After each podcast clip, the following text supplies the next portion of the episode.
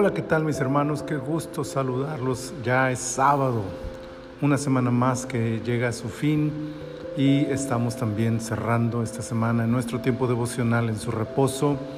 Es el día sábado 8 de mayo del año 2021. ya estamos en la temporada 3, el episodio 20.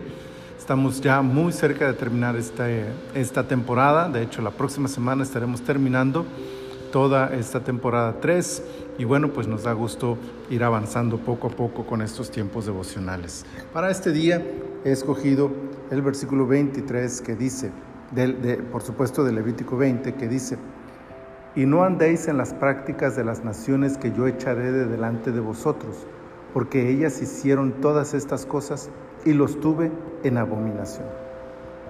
El castigo por la desobediencia a las órdenes de la ley parece muy radical para algunos, pero quienes así piensan no han dimensionado el grado de santidad de Dios. Por otro lado, el juicio contra las naciones que habitaban en la tierra prometida también es a los ojos de varios un exceso de fuerza de parte de Dios contra aquellas pobres naciones. Pero igualmente parecen olvidar una gran verdad. Esas naciones habían llenado la copa de la ira del Dios Santo y el juicio que caería sobre ellas no es otra cosa más que la justa retribución de su perversa condición. Con amor, Dios muestra el camino correcto a su pueblo para que evite andar la senda de las naciones paganas, pero también les permite ser testigos del juicio que cae sobre quienes viven en constante rebeldía a su voluntad. Ese destino es el destino todavía de todos aquellos que se sostienen en un corazón rebelde a la santidad de Dios. Las leyes morales de este capítulo y en general de todo el libro están ahí para recordarnos la santidad de Dios y que es esa santidad la que debemos honrar cada día de nuestra vida.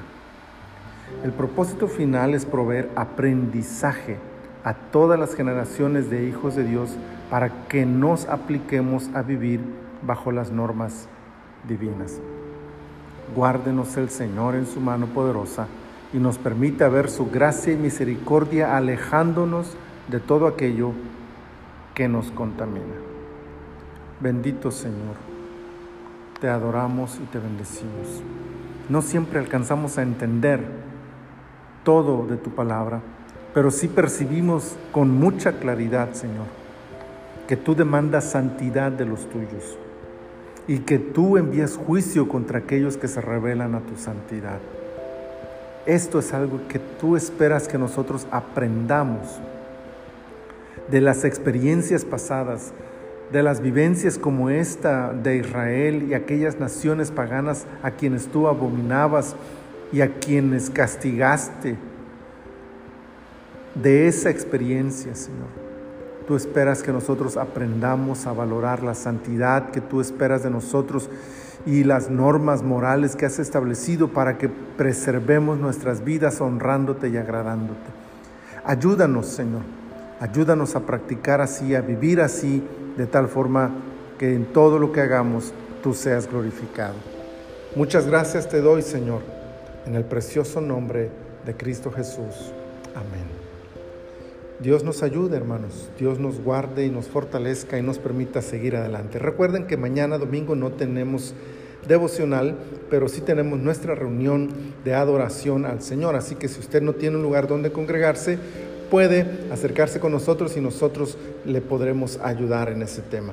Y con la ayuda del Señor nos vemos, nos oímos en otro devocional el próximo lunes, si el Señor lo permite.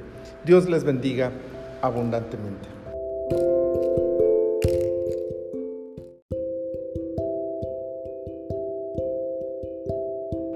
Buenos días hermanos, Dios les bendiga, qué gusto saludarles en esta mañana del día 10 de mayo del año 2021. Estamos en la temporada 3, el episodio 21. Quiero felicitar antes de iniciar este devocional a todas las mamás de México, a todas las mamás que escuchan y que eh, leen este devocional y a quienes tienen a sus madres todavía también eh, felicitarles y extender para ellas mi abrazo y mi oración a su favor. Para este día he escogido el capítulo 21 de Levítico, versículo 6, que dice, Santos serán a su Dios, y no profanarán el nombre de su Dios, porque las ofrendas encendidas para Jehová y el pan de su Dios ofrecen, por tanto serán santos. La exigencia para la familia sacerdotal es altísima según nos narra este capítulo. Su testimonio debía ser intachable, su separación sería más radical que la del pueblo y su perfección sería requisito fundamental para el servicio. Ni siquiera las hijas y esposas que no ministraban en el tabernáculo ni tenían función alguna en el servicio a Dios estaban exentas de estas exigencias. Todo alrededor del sacerdote debía ser diferente. Si el pueblo debía ser santo, la familia sacerdotal debía serlo más todavía debido principalmente a que eran la figura visible de la vida espiritual de la nación y por lo tanto reflejo de su santidad. Generalmente interpretado en relación a los ministros, la vida del que sirve a Dios está siempre en la mira de todos, y esto de manera natural pone sobre sus espaldas la responsabilidad de una vida intachable, no solo de ellos, sino de toda su familia. Pero hay un detalle que tal vez estamos olvidando. Si bien es cierto hoy en día el ministro y su familia han de ser ejemplo en todo, la exigencia ya no es mayor para ellos, sino que aplica para todos aquellos que aman y siguen a Dios. La razón para esto es simple. La responsabilidad sacerdotal ha sido transmitida a todos los creyentes. En la ley, solo los sacerdotes entraban al lugar santísimo. Hoy, todo hijo de Dios tiene acceso directo al Padre. Esta era la razón de la exigencia de santidad para los sacerdotes y es por lo tanto la exigencia de santidad para todos los que hoy pueden acercarse a Dios.